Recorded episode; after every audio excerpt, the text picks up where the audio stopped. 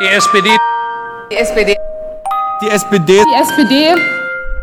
SPD. Die SPD. SPD. Die SPD. Die SPD. Die SPD. SPD. SPD. Großbaustelle SPD. Die SPD auf Bundesebene. Hallo und herzlich willkommen zu dieser viereinhalbten Folge des Sozipods. Warum viereinhalbte Folge? Ich habe die fünfte Folge schon fertig geschnitten und bearbeitet und einfach keine Lust mehr jetzt was ähm, zu postproduzieren. Und deswegen mache ich jetzt einfach die viereinhalbte Folge, nämlich die Sonderfolge, die ich angekündigt habe, nach dem, was alles gestern passiert ist oder im Laufe der letzten Woche. Zuallererst ähm, erstmal ganz großes Dankeschön für die vielen, für das viele Feedback, für das viele Kommentieren und das Teilen des Podcasts ähm, und das Bewerten auf iTunes. Ähm, das hat super gut funktioniert in den letzten Wochen. Da ist ganz viel dazugekommen. Das finde ich grandios und ich danke euch dafür. Zweite Sache, ich finde es immer wieder total toll und es ehrt mich und es ist großartig, dass mir ganz viele Leute schreiben, die neu in die Partei eingetreten sind. Ich habe gehört, es sind so 24.000 gewesen im letzten Monat, die mir gesagt haben, ähm, dein Podcast ist total klasse, ich verstehe die Strukturen, du erklärst mir ganz viele Sachen, die ich sonst nicht verstehen würde, wenn ich noch nicht drin bin. Und ihr könnt euch nicht vorstellen an diejenigen, die äh, das sagen, wie toll ich das finde, dass ihr das äh, mir sagt, weil ich finde, gerade jetzt, wo wir sehen, dass so viele neue Leute eingetreten sind, die neuen Mitglieder sind wirklich super wertvoll für unsere Partei und ihr, die ihr da neu eingetreten seid, könnt so, so, so viel erreichen und deswegen ehrt mich das total, dass ihr zu mir findet. Und deswegen an dieser Stelle nochmal der Appell an euch, die ihr neu seid. Ähm, gerade wenn ihr euch das letzte Gespräch, was ich mit dem Lars geführt habe, nochmal anhört, daraus könnt ihr, glaube ich, eine ganze Menge ziehen, was ich euch auch nochmal auf den Weg geben würde. Nämlich, ihr könnt in dieser Partei echt eine ganze Menge machen, wenn ihr einfach Dinge anleiert.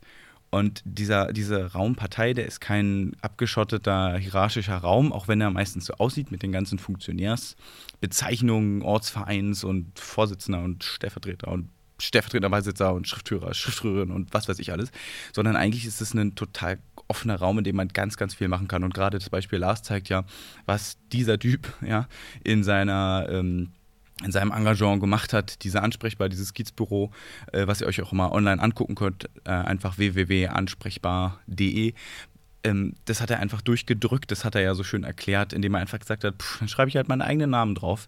Und damit ähm, hat er super viel bewegt und ich kenne es auch aus meiner, sozusagen, meinem Aufenthalt in der Partei, ähm, wo, wo ich auch immer wieder gemerkt habe, boah, äh, eigentlich brauche ich hier niemanden. Ich kann auch einfach die Sachen selbst organisieren, Veranstaltungsformate finden und irgendwas gestalten, worauf ich Bock habe und äh, bin ich eigentlich nicht darauf angewiesen, dass irgendwelche Leute mit vermeintlich höherem Rang äh, mir das zugestehen oder mir erlauben, das zu machen, sondern man kann die Sachen einfach in die Hand nehmen.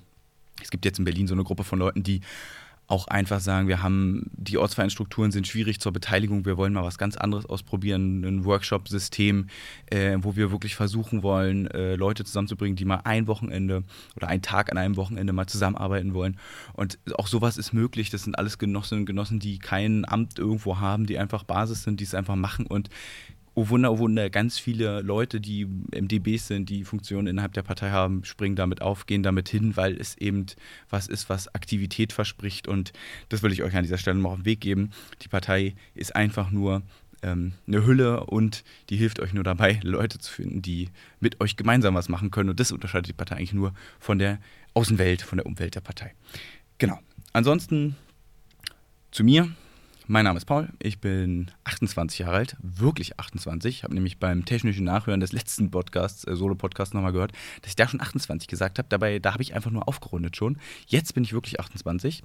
Ich bin organisiert im Landesverband Berlin ähm, und Kreisvorsitzender der Jusus Treptow Köpenick. Das ist äh, ein kleiner Ostverband ähm, in Berlin und dort auch im Kommunalparlament stellvertretender Fraktionsvorsitzender der SPD-Fraktion.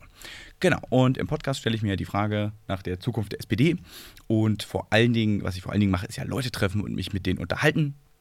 Ähm, die nächsten zwei Leute, die ich treffe, werden auch nochmal ganz spannend sein, weil die ganz unterschiedliche Perspektiven äh, noch mit einbringen. Ähm, beide aber auch zum Beispiel auf dem Bundesparteitag waren und sich da angeguckt haben, was da so passiert ist.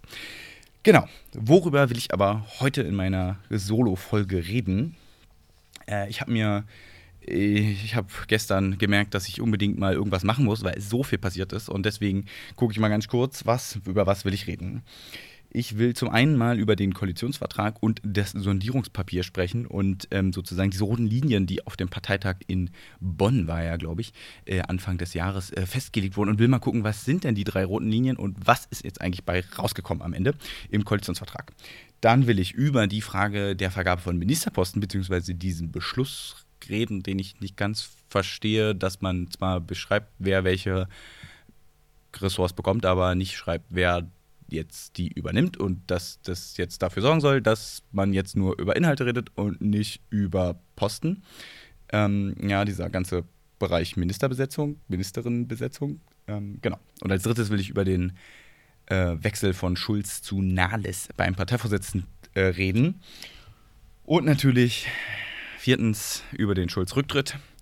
Und zu guter Letzt nochmal ganz kurz irgendwie das Ganze versuchen in den Bereich Mitgliederentscheid zu gießen. Genau. Und ich fange gleich mal an. Ähm, das Sondierungsergebnis habe ich ja schon mal in meinem allerersten Podcast ein bisschen beleuchtet, da bin ich aber nicht so sehr in die Inhalte gegangen.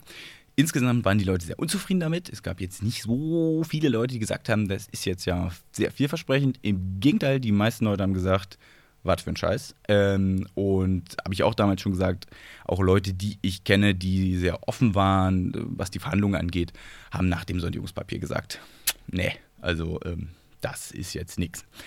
Und das haben viele Leute so gesehen. Und dann gab es diesen Sonderparteitag, äh, zu dem ich auch einen Podcast gemacht habe, auf dem dann äh, die Sondierungen in Koalitionsverhandlungen äh, übergehen sollten. Und das Ergebnis war dort recht, knapp, aber dort wurde auch ein Antrag ein Leitantrag beschlossen, den ich euch in die Shownotes packe, ähm, wo nochmal äh, Sachen gefordert wurden, sozusagen diese Frage der Nachverhandlung. Ähm, und da sollten drei Sachen nachverhandelt werden. Zum einen sollte es um die befristeten Verträge gehen, äh, diese befristete Arbeitsverträge. Die zweite Sache war, ein Ende der Zweiklassenmedizin sollte eingeleitet werden oder zu sehen sein.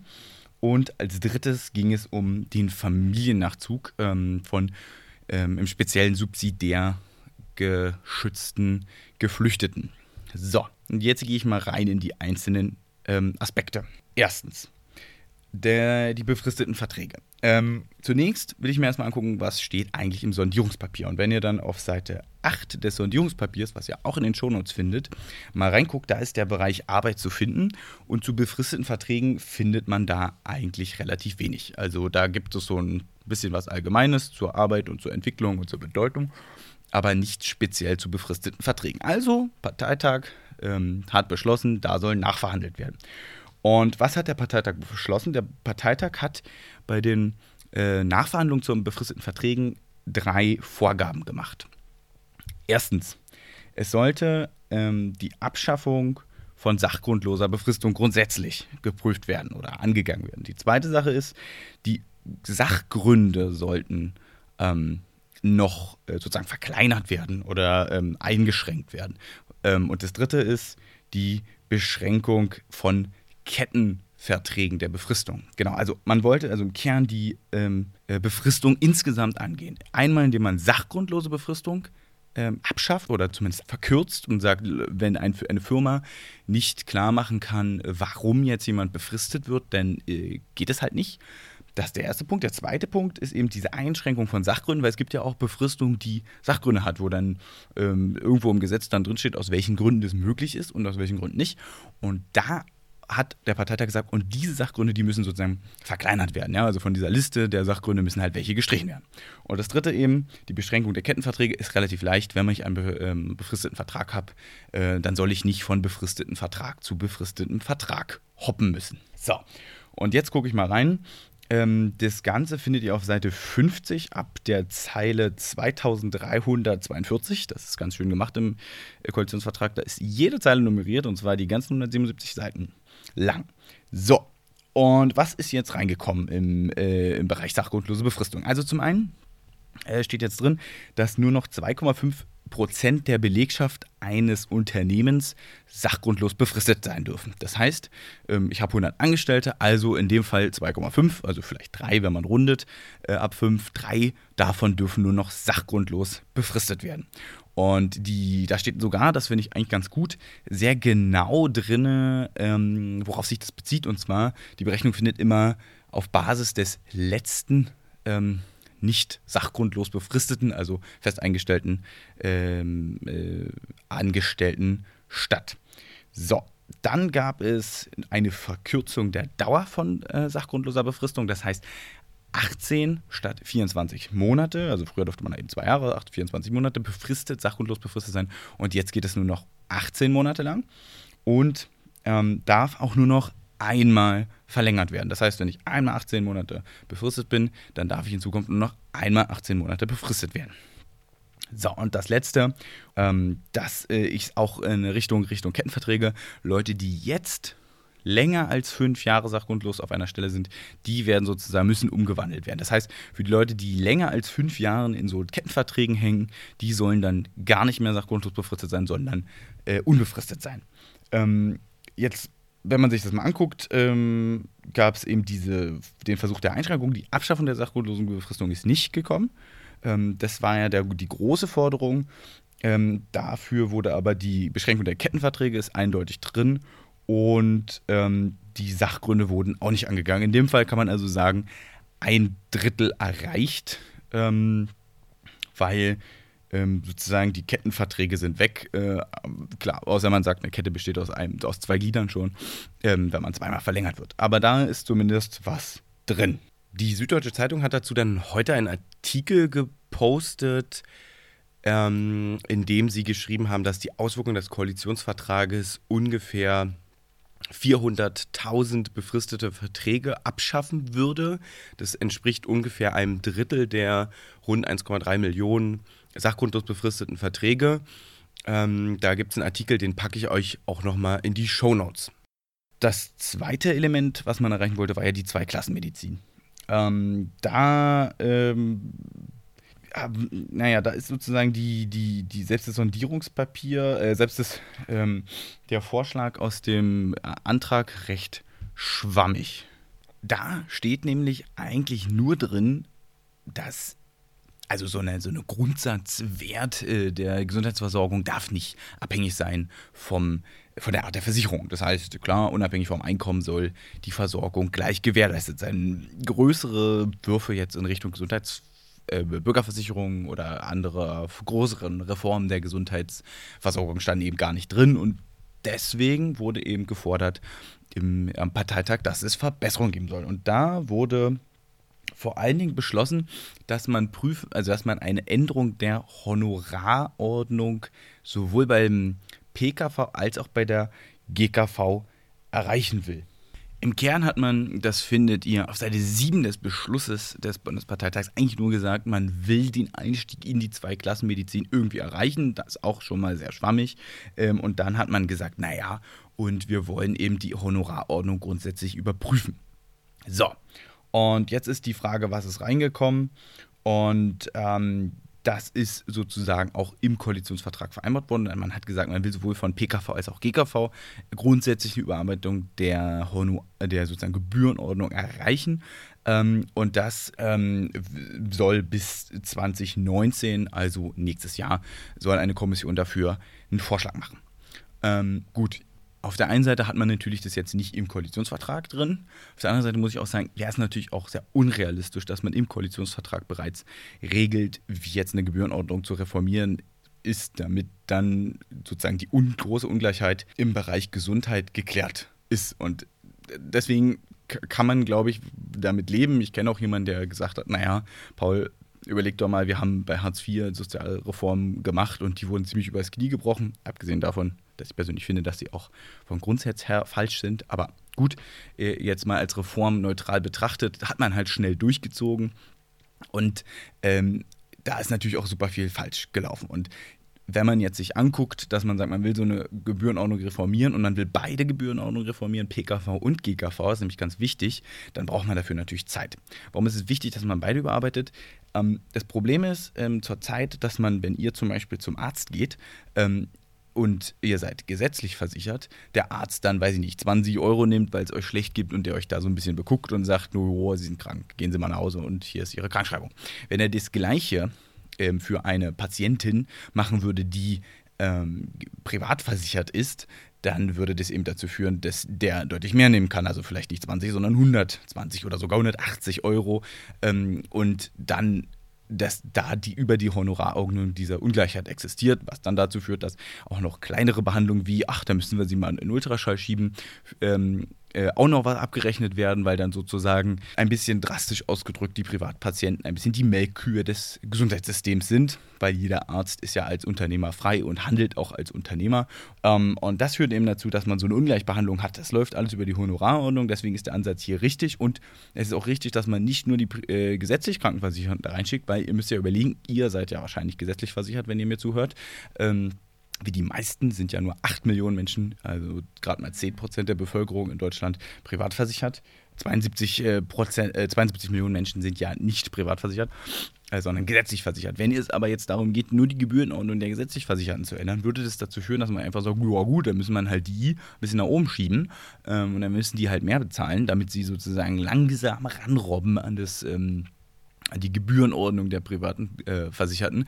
Das führt natürlich dazu, dass es alles teurer wird. Das heißt, ihr dürft dann mehr zahlen. Und das ist natürlich auch dann, wie sagt man, ein Schildbürgerstreich, wenn ihr eure, die Gerechtigkeit im System dadurch hergestellt wird, dass die gesetzliche Krankenversicherung einfach mehr zahlen. Das, oder im Zweifel mehr Steuern ins gesetzliche Krankenversicherungssystem reingepustet werden, damit die Gebühren steigen können. Das ist natürlich ähm, jetzt an sich jetzt mal keine Lösung, weil das dann nur auf dem Papier nett aussieht, weil man schon einen Termin kriegt, aber eigentlich steigen dann zum Beispiel eure Beiträge für die Krankenversicherung. Das wäre auch nicht äh, Sinn der Sache. Ähm, deswegen finde ich sowieso diesen Weg über die Honorarordnung jetzt ein bisschen zwar wichtig, aber glaube ich auch ein bisschen verkürzt. Ich habe mir deswegen mal angeguckt, was sonst noch im Gesundheitsbereich des äh, Koalitionsvertrags drinsteht. Ähm, das findet ihr ab Seite 98 respektive Zeile 4531 folgende. Ähm, Genau, und äh, ist ja alles suchbar, von daher wird jetzt hoffentlich keiner mitschreiben, sondern ihr gebt einfach Steuerung F Gesundheit ein. Ähm, und da gab es jetzt sozusagen ein paar Sachen, die da noch drin sind. Zum einen, äh, es gibt ein Sofortprogramm zur Verbesserung der Leistung für gesetzlich Versicherte, insbesondere zu, für mehr Termine, also schneller Termine zu bekommen. Da sollen die gesetzlichen Krankenversicherungen sollen sozusagen äh, so eine Terminvermittlung, die stärken, die gibt es ja schon, die sollte gestärkt werden. Und die zweite Sache ist, die Ärzte sollen ihre Sprechstundentermine sozusagen ausweiten von 20 auf 25 Stunden. Ähm, das ist da wahrscheinlich alles ganz kompliziert berechnet, welche Stunden wie berechnet werden und wo anteilig hingehen. Aber da soll es eine Erhöhung gehen. Und insgesamt sozusagen will man dann noch an einen zentralen Punkt ran, und zwar die Bedarfsplanung. Ähm, die soll kleiner, bedarfsgerechter und flexibler werden. Was heißt das? Ihr müsst euch vorstellen, äh, die, dieses ganze System ist zwar wie ein Unternehmen organisiert, also jeder Arzt aber es gibt da hohe Hürden. Wo darf sich ein Arzt ansiedeln? Welcher Arzt wird wo zugelassen mit der Ansiedlung? Also welcher Fachbereich? Das ist alles sehr streng geregelt. Das macht die Kassenärztliche Vereinigung oder KV. Das ist eine Körperschaft des öffentlichen Rechts und die Ärzte verwalten sich dort selber und geben sich dort selber Regeln. Das ist dann alles ganz politisch und ein bisschen kompliziert, weil es sich danach richtet, wie viele Ärzte es gibt und wer viel, viel Einfluss hat. Aber die bestimmen darüber, wie bestimmte Regelungen greifen. Das kann man sich dann so vorstellen. Nehmen wir an, ihr wohnt in, einem, äh, in einer Stadt mit 100.000 Leuten. Dann kommt die KV und sagt, naja, die 100.000, die verteilen sich zu 50.000 auf die Westseite und zu 50.000 auf die Ostseite. Und da machen wir dann zwei Bedarfsgebiete, Planungsgebiete draus. Das heißt, in beiden Bedarfsgebieten müssen gleich viele Leute, müssen gleich viele Ärzte verteilt sein. Nun ist aber so, dass der Osten beispielsweise in dem Beispiel viel reicher ist als der Westen aus historischen Gründen, da einfach mehr Wohlhabende leben. Wenn ihr das also gleich teilt, dann ist es gut für die beiden Bereiche, weil dann kein Bereich äh, bevorzugt wird.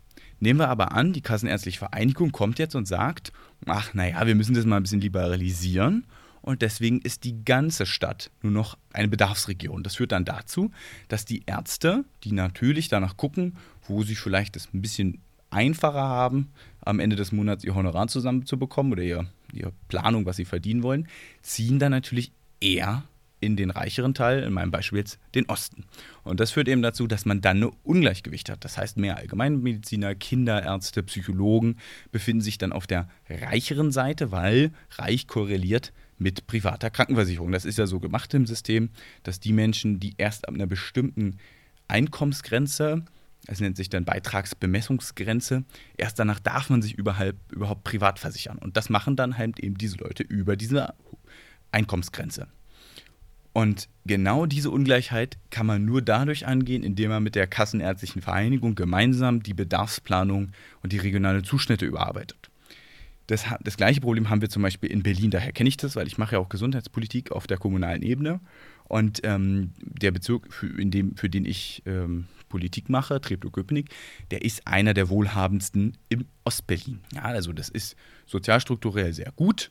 Äh, viele alte DDR-Pensionäre und äh, so weiter. Da ist jetzt, hat sich wenig verändert, sozialstrukturell in den letzten 27 Jahren. Aber es gab eben auch nicht so massive Armut. In einzigen Teilen schon, aber im Großen und Ganzen eben nicht. Nichtsdestotrotz äh, haben wir eine Unterversorgung mit bestimmten ärztlichen Leistungen, also Allgemeinmedizinern, ähm, Psychologen, ähm, Kinderärzte sind bei uns zurzeit zu wenig.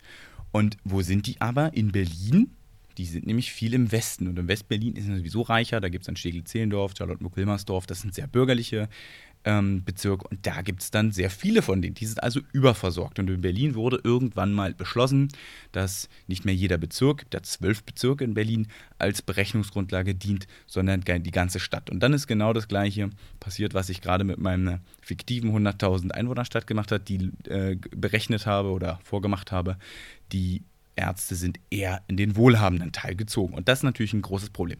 Deswegen finde ich super gut, dass man da ähm, diese Bedarfsplanung nochmal angehen will und dass man da versuchen will, was zu machen. Ich bin jetzt kein Gesundheitsrechtsfachmann. Äh, ich weiß gar nicht, wie viel Einfluss überhaupt das Bundesgesundheitsministerium auf die Kassenärztliche Vereinigung hat, weil im Kern, wie gesagt, Körperschaft des öffentlichen Rechts, können die selber entscheiden, was sie machen. Aber im Zweifel löst man es halt mit Geld. Dann muss man halt Anreize geben oder so.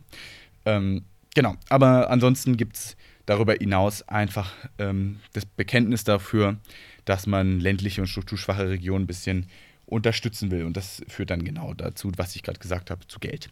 Als drittes, das wurde viel diskutiert, wurde auf dem Parteitag beschlossen, dass der Familiennachzug nochmal nachverhandelt werden muss.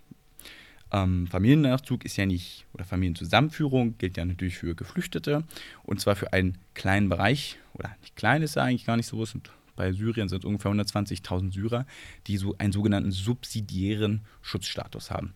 Das ist ein Rechtskreis äh, des Asylrechts, ähm, kann ja ganz, ganz unterschiedlichen ähm, Rechtsverfassungen ähm, Asyl bekommen, nach dem Grundgesetz, nach UN, nach Genfer Konvention oder eben subsidiär. Ähm, und was stand im Sondierungspapier? Ähm, Im Sondierungspapier stand zunächst erstmal, dass der Familiennachzug für subsidiär Geflüchtete endet.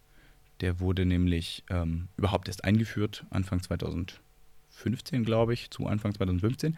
Ähm, und der wurde dann ausgesetzt und ist jetzt immer noch ausgesetzt. Und dazu gab es auch die Abstimmung jetzt Ende des, ähm, Mitte des Monats, Mitte Februar. Und im Papier steht eben drin, dieser wird, läuft aus, wird abgeschafft und wird ersetzt durch eine äh, Kontingentlösung, wo 100, äh, wo 1000 äh, Menschen pro Monat nachziehen dürfen über das Kontingent. Und gleichzeitig stand da drin, dass die Aufnahme über so UN-Verpflichtungen oder EU-Verpflichtungen ähm, zwischen Griechenland, Italien und Deutschland, die ebenfalls besagt, dass es ein Kontingent von 1000 ist, ausläuft. Also, muss man mal kurz nachdenken, es gibt keinen Familiennachzug mehr und die 1000 Personen aus Griechenland und ähm, Italien dürfen nicht mehr nachziehen und 1000 kommen aber direkt aus Syrien. Das heißt, eigentlich wird das ziemlich zusammengestaucht äh, an der Stelle. War auch ein sehr großer Aufreger. Ich habe auch im letzten Podcast da über eine Rede von einem Mitglied des Landesverbands Berlin äh, gesprochen, die das so sehr, sehr, aufgeschlüsselt hat, was es eigentlich heißt mit der Obergrenze und so weiter. Ähm, und das war's. Mehr stand erstmal nicht im Sondierungspapier. Im Beschluss des Parteitages ähm, gab es dann folgende Forderung. Es wurde gefordert, dass es eine weitgehende Härtefallregelung geben soll, die den Familienzusammen Zug eben ermöglicht. Ähm, so, das war die Forderung und was steht jetzt drin? Drin steht jetzt nur noch, es gibt eine Härtefallregelung. Ähm, die wird anerkannt, ähm, wird mit reingeschrieben nach 22, 23 des Aufenthaltsgesetzes, packe ich euch auch mal in die Shownotes. Die gilt und es gibt dieses Kontingent von 1000 und das gilt auch. Aber beide gelten sozusagen parallel und werden nicht aufeinander angerechnet. Ähm, und gleichzeitig ist dieser gesamte Bereich ähm, weggefallen, dass man diese Verpflichtungen gegenüber Griechenland und Italien sozusagen auch auslaufen lässt. Das heißt, man hat hier die Härtefallregelung drin, die es schon gab. Man hat offensichtlich, nehme ich mal an, äh, das erreicht, dass man trotzdem noch 1000 Leute aus Griechenland und Italien abnimmt. Ist jetzt mein Verständnis ähm, dazu. Ich kenne da keine weiteren Absprachen. Das ist ja immer das Problem, dass es ja auch Absprachen am Rande des Koalitionsvertrags geben kann, informell zwischen den Leuten, die es verantworten. Ähm, aber es, wenn man nur das Papier nimmt, dann ist das sozusagen das, was man erreicht hat. Problem ist, das sieht man auch, wenn man Paragraph 22, 23 anguckt, wo wer entscheidet über die Härtefallregelung, das macht das Innenministerium oder wie es heute heißt, Heimatministerium oder Heimatbau innen oder so, ähm, die entscheiden darüber. Das ist ein bisschen pro sehr problematisch. Ich, wir kennen das aus Berlin. Wir hatten ja auch mal eine große Koalition mit dem Innensenator und äh, Bürgermeister, also stellvertretenden Bürgermeister, äh, Frank Henkel, und der war Innenminister und hat eigentlich über die fünf Jahre, wo er Innenminister war, die Härtefallkommission komplett lahmgelegt. Da gab es dann keinen mehr und deswegen konnte auch in harten Härtefällen sozusagen ähm, nichts erreicht werden. Und das ist auch was ich, wo ich dann sage, hm, also da hoffe ich ein bisschen auf äh, Abmachungen am Rande des äh, Koalitionsvertrags, weil wenn man äh, das dann bei der CSU hat und bei Horst Seehofer ja vermeintlich, dann äh, hat, erreicht man damit gar nichts. Dann hat man zwar eine Härtefallregelung, aber wenn die Härtefallregelung nicht greift, dann kann man damit ja auch gar nichts erreichen. Äh, und im letzten Jahr waren es ja wohl nur 66 Menschen, die über diese Härtefallregelung nach Deutschland kamen. Ähm, jetzt ganz unabhängig davon, wie ich das jetzt im Einzelnen bewerte, will ich jetzt gar nicht machen, ähm, wollte ich es einfach mal vortragen, was in diesen drei roten Linien, die es gab, ähm, drin stand und was am Ende sich verändert hat. Kommen wir zum zweiten Punkt, großen Punkt, über den ich heute im Podcast reden will, und das ist die Koalitions, der Koalitionsvertrag ohne Personaldebatte oder so. Ähm, bevor ich mal die aktuelle Debatte so ein bisschen nachvollziehe, will ich erstmal noch mal ganz kurz darauf eingehen, wer eigentlich laut Koalitionsvertrag welche Ministerien bekommt. Wahrscheinlich habt ihr es auch schon überall gehört, deswegen will ich dazu nur ganz kurz mal was sagen. Also, gucken wir uns die Kanzlerin-Partei mal an. Äh, die CDU, also ja, auch CSU, aber gucken wir mal die CDU einzeln an. Dann kann man sehen, die haben das Kanzleramt. Ähm, es wird oft nicht beschrieben, finde es aber immer ganz spannend nochmal zu erwähnen, weil das Kanzleramt oder der oder die Kanzleramtsministerin in den letzten Jahren ähm, eigentlich immer ein Minister war, also ein Minister mit besonderen Aufgaben. Und das ist zwar für die ähm, für den fürs Regierungshandeln wahrscheinlich jetzt nicht so wichtig, aber für die Arithmetik innerhalb der Koalition, wer hat wie viele Minister und wie verteilt sich das anteilig, ist es, glaube ich, nochmal ganz spannend zu sehen und wird einfach oft nicht betrachtet. Also CDU Kanzleramt. Dann hat die CDU das Ministerium für Verteidigung, äh, was jetzt Ursula von der Leyen war. Dann Wirtschaft und Energie, das war ja jetzt bei der SPD, äh, zuletzt bei Brigitte Zypris und geht jetzt zur CDU.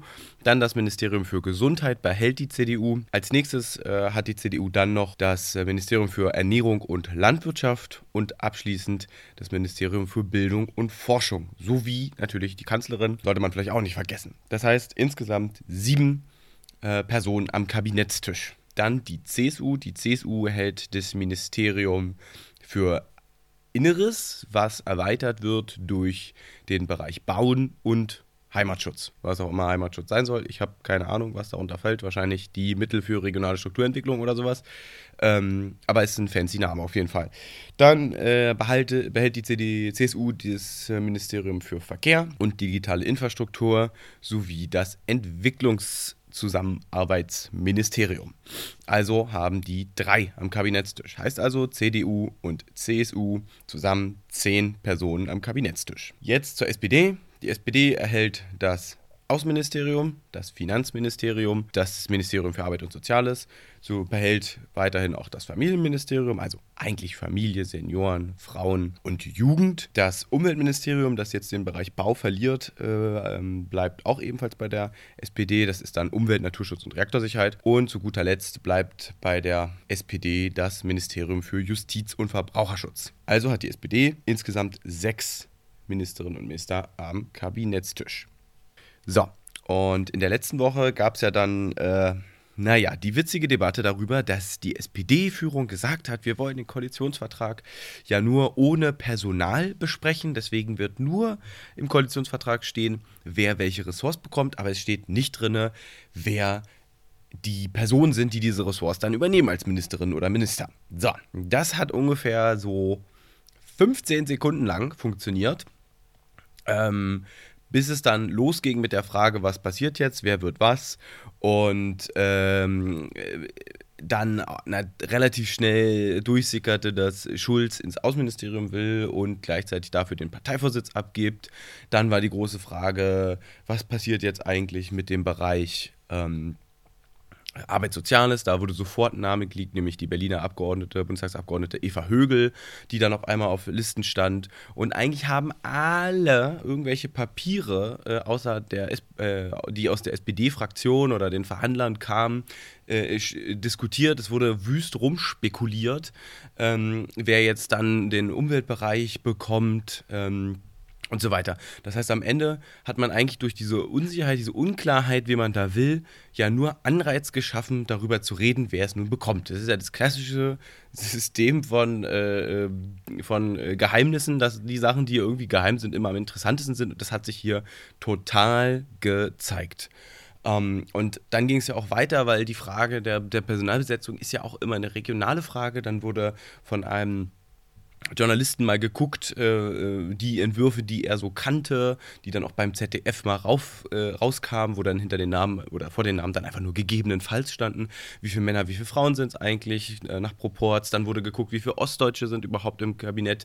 Da kam dann raus, dass nur mit Angela Merkel nur eine ist, aber unter den Ministern keine einzige Person aus Ostdeutschland dabei ist. Da wird natürlich dann auch wieder diskutiert, vor allen Dingen in der SPD, äh, die im Osten ja super viel äh, Stimmen verloren hat, wer das dann nun sein soll. Also es wurde dann eine totale Diskussion dazu an, darüber angefacht, ähm, einfach nur, weil man es geheim gehalten hat. Das Ziel äh, war, äh, wurde auch ausgegeben, dass man ja nur über die Inhalte reden wollte. Aber in dem Moment, wo man so eine große Lücke für Spekulation lässt im 21. Jahrhundert, wo alles einfach über alle möglichen Kanäle ständig gespielt wird, kommt das einfach so schnell raus und am Ende wurde nur noch über Personal geredet und natürlich auch über den Wechsel von Schulz ins Außenministerium oder dem geplanten was dann dazu geführt hat, dass viele ihm seine Aussage vorgehalten haben, dass er nicht in ein Kabinett Merkel gehen wird. Es wurde dann also auch wieder über die Führung der SPD gesprochen.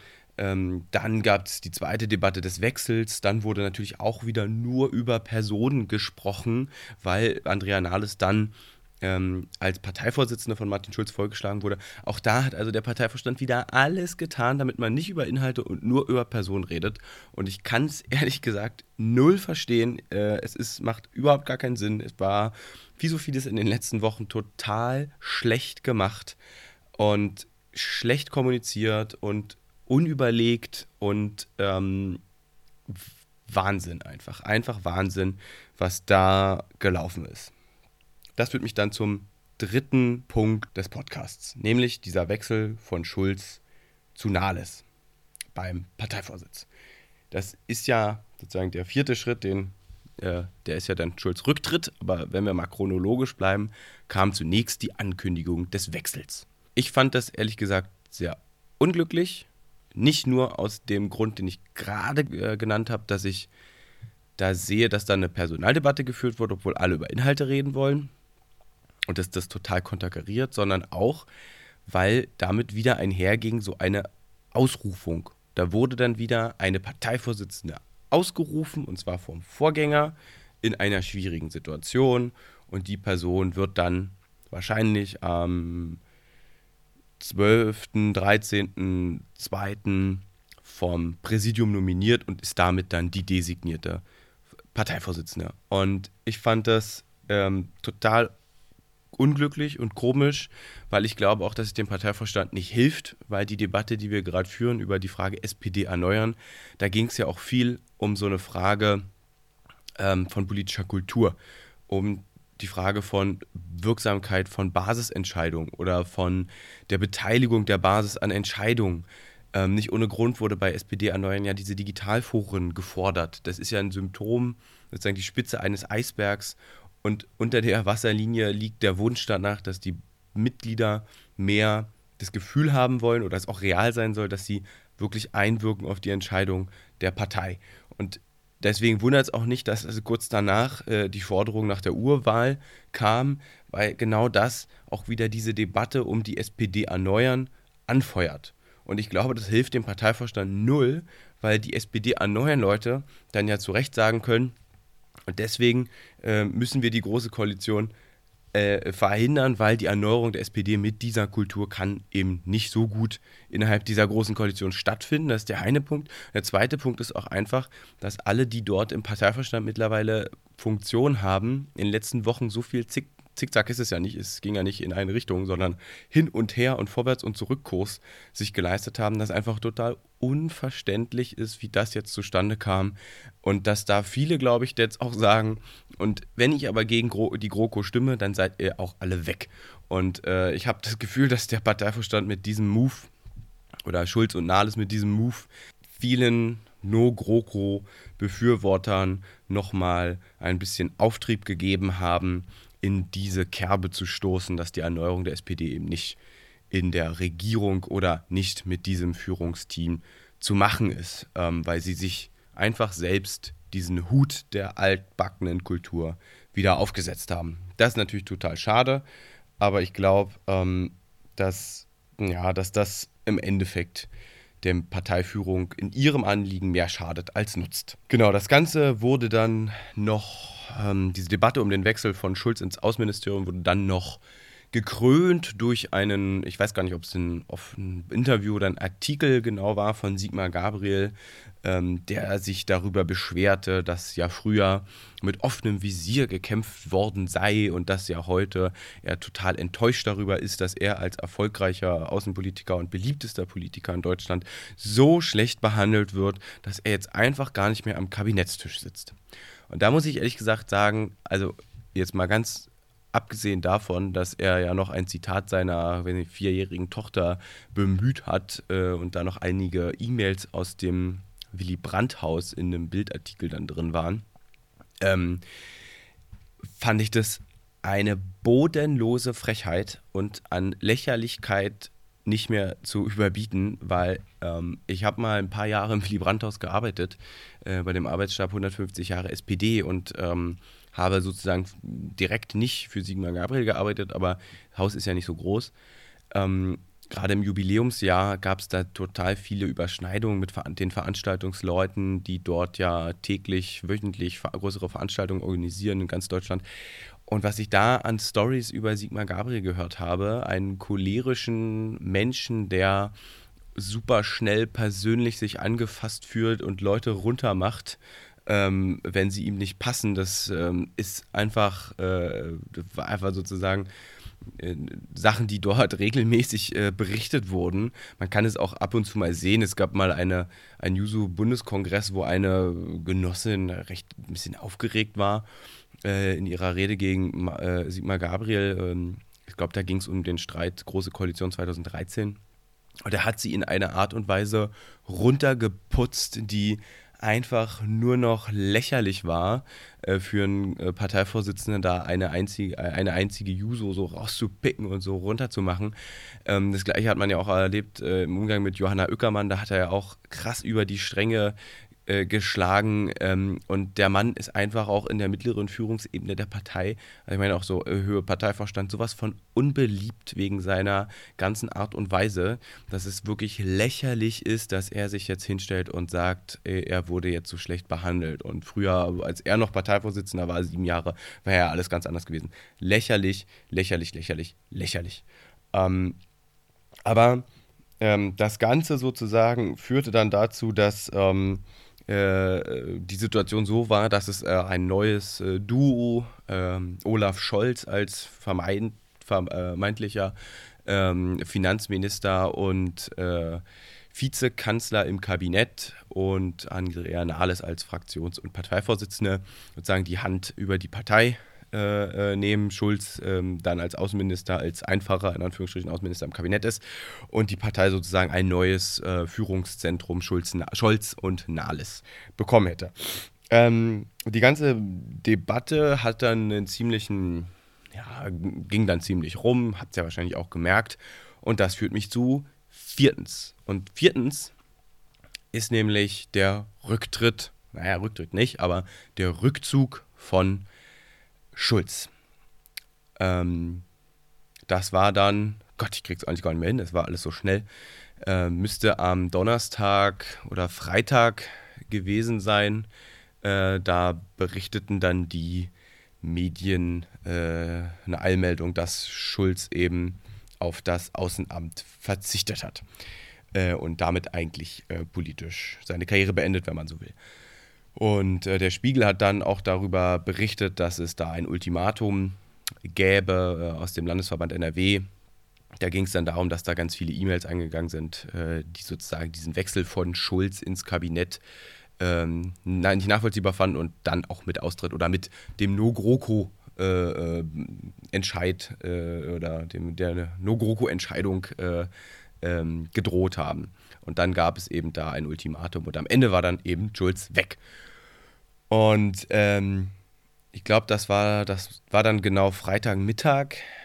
Ähm, ich saß da gerade zu Hause und bereitete ein Gespräch vor für den Podcast und muss echt sagen, da, da, da hat es mir echt äh, den Rest gegeben an der Stelle. Also ich fand diesen Moment des Rücktritts oder des Rückzugs von Schulz und sozusagen die Diskussionen, die da am Parteivorstand geführt wurden, nur noch, also da war ich wirklich fassungslos. Also Kevin hat letzte Woche ja gesagt, er war fassungslos, als es um diesen Wechsel ging von Schulz zu Nahles. Ich muss sagen, das fand ich zwar nicht gut, aber es war, hat mich jetzt nicht sprachlos gelassen. Ist auch schwer bei mir, äh, sprachlos zu sein als ähm, ich.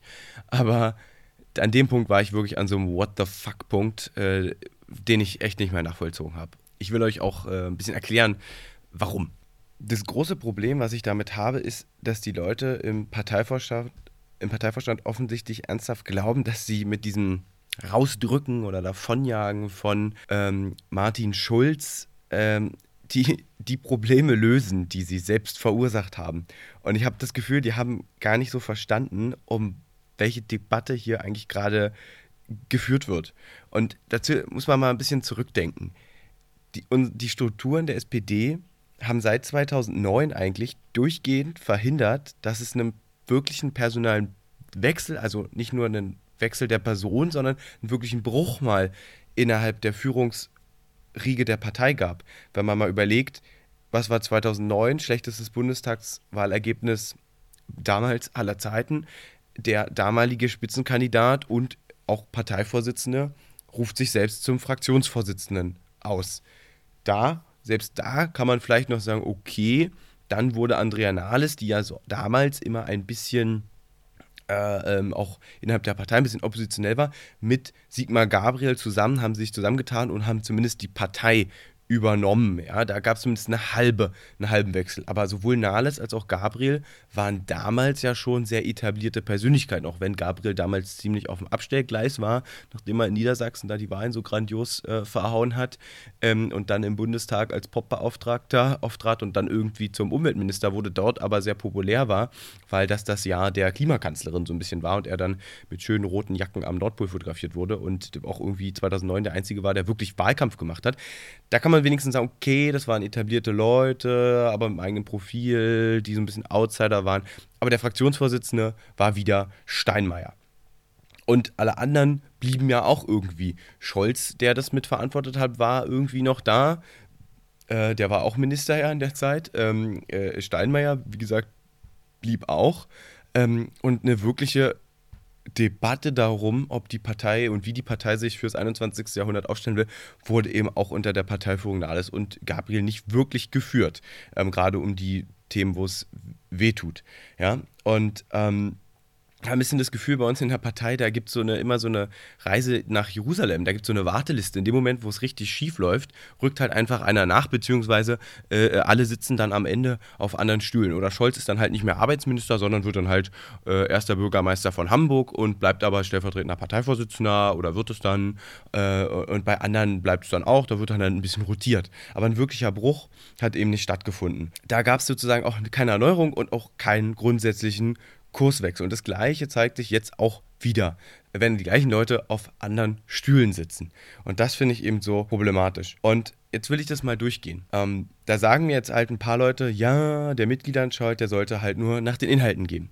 Und da sage ich, ja, ich habe mich ja damit auch gerade im Podcast ein bisschen auseinandergesetzt und mal reingeguckt in diese roten Linien. Wenn man da nochmal anders reinguckt, da gibt es super viel, was man erreicht hat. Da gibt es ganz viele Sachen, die im Einzelnen ähm, sehr viele Einzelmaßnahmen sind die Lösung für eine ganze Menge Probleme so, äh, bereiten. Auch bei Mieten, bei Bauen, bei Wohnen, bei Umwelt, bei Infrastruktur, bei der Bildung, ähm, die leichte Auflösung des Kooperationsverbots, die Möglichkeit, dass der Bund da investieren kann. Da gibt es eine ganze Menge einzelne Lösungen. Und das muss man auch akzeptieren.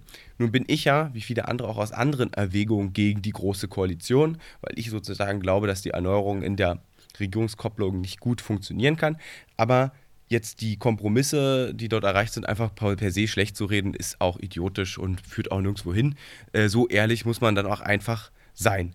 Das Problem ist aber, dass ich mich frage, wenn wir jetzt in die Große Koalition selbst mit diesen Inhalten gehen, wie soll denn die Erneuerung der Partei stattfinden mit diesen Leuten, die jetzt gerade wieder die gleichen Fehler reproduzieren wie in den letzten Jahren, die wieder die Reise nach Jerusalem spielen, die da eine Person jetzt rausdrücken und wieder eine Personaldebatte führen, wieder eine Kultur reproduzieren, die genau der Anlass ist für die ganzen Leute, die die SPD äh, äh, reformieren wollen und diese SPD erneuern Bewegung äh, ist da, da passiert einfach dann wieder nichts Neues. Und ähm, seit Wochen tanzen die da hin und her, haben kleine, klare Linie. Und wenn ich eine Sache glaube, und ich kann da sogar ein Stück Wahrheit finden, dass es. Ähm, dass man sagt, die Partei kann sich auch innerhalb der großen Koalition, könnte sie sich auch erneuern.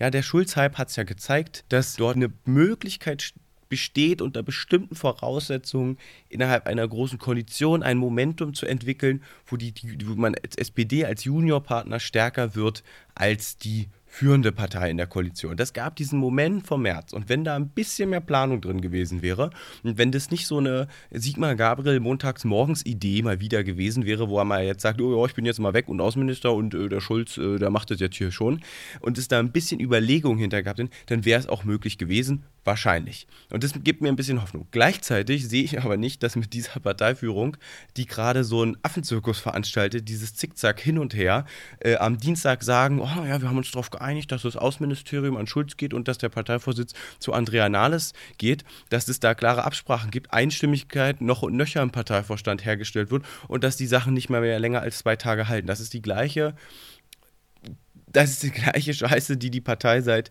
2009 mit Sigmar Gabriel hatte, nur auf Speed, nur nochmal versch äh, verschnellert um irgendwie den Faktor 200. Ähm, wie sollen die denn in der Lage sein, äh, eine lange Linie zu ziehen bis zum Jahr 2020, 2021 zur Bundestagswahl oder von mir aus auch nur 2019, Ende 2019, wenn man die Koalition dann knallen lassen will, um das, die Partei daran zu erneuern. Was weiß ich, ich traue denen ja halt nicht mehr mehr zu, dass sie das Essen bestellen können auf äh, äh, Parteivorstandssitzungen und dabei bleiben. Wie soll ich denen dann zutrauen, dass sie dem ganzen Hickhack von November bis heute in der Lage sind, diese, diese Erneuerungs- Prozess so in dieser großen Koalition zu führen, äh, wie er nötig ist. Weil in der großen Koalition wird es Minister geben, die bestimmte Programmatiken äh, durchsetzen müssen. Beim Arbeitsbereich beispielsweise gibt es viele Kompromisse. Gleichzeitig will die SPD aber zum Beispiel bei sachgrundlose Befristung ja mehr als dort ähm, äh, vorgesehen ist. Und nehmen wir mal an, wir würden dort Erneuerungsprozesse, inhaltliche Erneuerungsprozesse durchführen und hätten dann die ganze Zeit Debatten darum, was die Partei eigentlich will. Und dann aber eine Ministerin, ja, wahrscheinlich Eva Högel, die andere Sachen umsetzt. Und wir müssten als Partei dann immer sagen, ja, aber hier, das wollen wir ja jetzt. Aber ja, wir sind ja in der Koalition mit der CDU und wir wissen ja, das kriegen wir nicht alles durch. Aber irgendwie die, dieser Zwiespalt, der dazwischen ist, den auszumoderieren, braucht eine Menge Geschick und Planung. Und Geschick und Planung ist wahrscheinlich alles aber nicht das, was gerade dieser Parteivorstand fabriziert. Und deswegen kann ich mir ehrlich gesagt nicht vorstellen, dass dieses Argument, die Erneuerung kann auch in der Großen Koalition stattfinden, mit diesem Parteivorstand wirklich trägt. Und ähm, dazu kommt noch, dass ich ein bisschen das Gefühl habe, dass jetzt das Duo Schulz und äh, das Duo Scholz und Nahles gemeinsam mit dem wahrscheinlich auch zukünftigen Außenminister Sigmar Gabriel diese Partei jetzt führt. Und da muss man einfach mal sagen, Schulz und Nahles, Scholz und Nahles, meine Güte, ähm, sind seit, weiß ich was, seit 20 Jahren führen die äh, mehr oder weniger die Geschicke dieser Partei. Gabriel hatte jetzt über sieben Jahre Zeit als Parteivorsitzender, vier davon übrigens in der Opposition, dort grundsätzliche Entscheidungen, Richtungsentscheidungen und Kurswechsel durchzuführen und die haben es nicht hingekriegt. Ähm, und da sehe ich ehrlich gesagt äh, dieses größte Problem und ich kann ehrlich gesagt nicht verstehen, welche Logiken im Parteivorstand herrschen, ähm, dass sie glauben, dass sie diese ganzen Probleme des mangelnden, der mangelnden Klarheit, des mangelnden Kurses, der mangelnden äh, Glaubwürdigkeit in der Richtung, die die Partei einschlagen will, beispielsweise GroKo ja oder nein, dass sie das dadurch lösen, dass sie jetzt wieder eine Einigung, die sie offensichtlich erzielt haben, innerhalb von einem auf den anderen Tag kippen. Und da äh, habe ich ehrlich gesagt, weiß ich überhaupt nicht mehr, was ich dazu glauben soll, was dort für äh, äh Logiken herrschen. Ähm, und äh, äh, da, da, da weiß ich ehrlich gesagt wirklich auch nicht mehr, was ich dazu sagen soll. Wenn jetzt Sigmar Gabriel sich durch diesen Brief, den unsäglichen Brief und äh, durch einige andere Kommentare aus dem Bundestag es wieder schaffen sollte, sich ins Außenministerium zu schwingen, muss ich ernsthaft sagen, äh, dass ich dann wirklich vollends den Glauben dann daran verliere, dass die Parteiführung wirklich einen, einen Erneuerungsprozess wirklich will. Also, weil dann hat man in der Partei, äh, in den Ministerien äh, keine neue Person oder vielleicht findet man jetzt auf Druck der Ostverbände ähm, noch eine Umweltministerin, äh, die neu ist äh, oder sowas. Aber das ist doch auch in der Großen Koalition keine Erneuerung. Das ist dann auch kein Signal des Aufbruches, trotz des ja, ganz guten Verhandlungserfolges äh, mit dem Trio Arbeit, Soziales, Finanzen und Auswärtiges Amt als Ministerien. Ähm, und das macht mich ehrlich gesagt ganz schön, lässt mich hier ein bisschen fragend äh, zurück. Damit komme ich dann zum abschließenden fünften Teil des, dieses Notpodcasts, nämlich der Frage, wie sich dieses ganze Brimborium, was wir gerade erleben, auf den Mitgliederentscheid auswirkt. Ich muss ehrlicherweise sagen, dass ich mich nicht mehr traue, eine ähm, Prognose zu machen, was jetzt da irgendwie passiert ähm, und was da rauskommt. Ich war schon sehr überrascht, dass da diese ähm, 44 Prozent auf dem Parteitag äh, für die No-GroKo Seite gestimmt haben und bin ehrlich gesagt auch echt skeptisch oder echt um, ist mir nicht ganz klar, wie das Ergebnis äh, aussehen kann jetzt beim Mitgliederentscheid. Ich habe aber das Gefühl, ähm, also jetzt aus meiner Perspektive, die ich ja gerade versucht habe darzustellen, dass das große Problem der Partei zurzeit ist, dass die Führung sehr unglaubwürdig, sehr unstetig und sehr verplant wirkt. Und die Frage ist jetzt, gerade die letzten Tage haben das ja nochmal deutlicher gemacht. Wie wirkt sich das, wie entscheiden die Mitglieder am Ende den Mitgliederentscheid? Entscheiden die Mitglieder nach den Inhalten und sagen sie, okay, ich werde jetzt, ich gucke mir jetzt die 270 Seiten, ne, 177 Seiten des, des Koalitionsvertrages an gucke ins Wahlprogramm, vergleiche, was haben wir erreicht und was reicht mir das als Fortschritt oder entscheiden Sie anhand anderer Maßgaben. Ich glaube ehrlich gesagt, dass wie Wähler ja auch die wenigsten Menschen sich sozusagen ganz rational an die Inhalte machen, sondern dass auch viele Emotionen eine Rolle spielen. Und da haben wir natürlich die Leute, die grundsätzlich gegen die Große Koalition sind. Ähm, und die sind sowieso nicht zu überzeugen. Dann haben wir die inhaltsbezogenen Leute, die man vielleicht überzeugen kann. Und dann gibt es irgendwie so vielleicht so eine Gruppe, die ein bisschen dazwischen steht, weil sie beide Argumente gut nachvollziehen kann. Was ich zumindest glaube, ist, dass das Führungschaos, was wir da erlebt haben in der letzten Woche, den Personen hilft, die für, ähm, die, für die Ablehnung des, äh, der Großen Koalition äh, werben, weil das natürlich unfassbar viel Wasser auf die Mühlen dieser Menschen gibt, ähm, dass einfach die Führung nicht in der Lage ist, eine Erneuerung zu organisieren, wenn sie ja nicht mehr in der Lage sind, eine Woche ähm, so Versprechen oder Abmachungen des Parteivorstands auszuhalten. Und ich glaube auch, dass die ähm, gleichzeitig die Pro-GroKo seit der Parteivorstand nicht mehr in der Lage ist, wirklich über Inhalte zu sprechen. Das ist nämlich das große Problem, weil jetzt kommen wir ja zur nächsten de personellen Debatte. Wer wird jetzt eigentlich Außenminister? Bleibt jetzt Gabriel oder nicht? Wer werden eigentlich die anderen Minister? Das wird ja weiter im Raum stehen. Ich weiß nicht, ob es da vielleicht nochmal irgendwann einen Befreiungsschlag gibt. Das würde dann aber wiederum äh, in die Richtung äh, Verplantheit wirken, weil das schon wieder ein Bruch von Versprechen oder von Abmachungen ist. Denen wird es sehr schwer gemacht, auch die Erfolge, die es ja unzweifelhaft im Koalitionsvertrag gibt, zu verkaufen, denn sie werden zu wahrscheinlich der Hälfte der Zeit sich äußern müssen zu Personal, zu Querelen, zum Rückzug von Schulz, zu Sigmar Gabriels Brief, Artikel, Interview ähm, und werden nicht mehr in der Lage sein, diese inhaltsbezogenen Mitglieder in der Partei zu erreichen. Und diese Genossinnen und Genossen, die man vielleicht mit dem einen oder anderen inhaltlichen Argument überzeugen kann, erreicht man gar nicht, weil man gar nicht so viel über Inhalte reden kann, wie man eigentlich über Personal reden muss. Und wenn man über Personal redet, dann redet man unweigerlich über den komischen Hin- und Her-Zickzack-Kurs.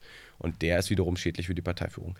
Deswegen glaube ich ehrlich gesagt, dass die letzte Woche ähm, der Parteiführung mehr geschadet als genutzt hat. Und ich glaube auch, dass äh, dieser das Rauskanten von Schulz alles andere als ein Befreiungsschlag war, sondern vielleicht kurzweilig ähm, die E-Mail-Flut beendet hat, mittelfristig aber dafür sorgt, dass es dem Parteivorstand unfassbar schwer gemacht wird, seine Agenda des Erreichten im Koalitionsvertrag zu verkaufen.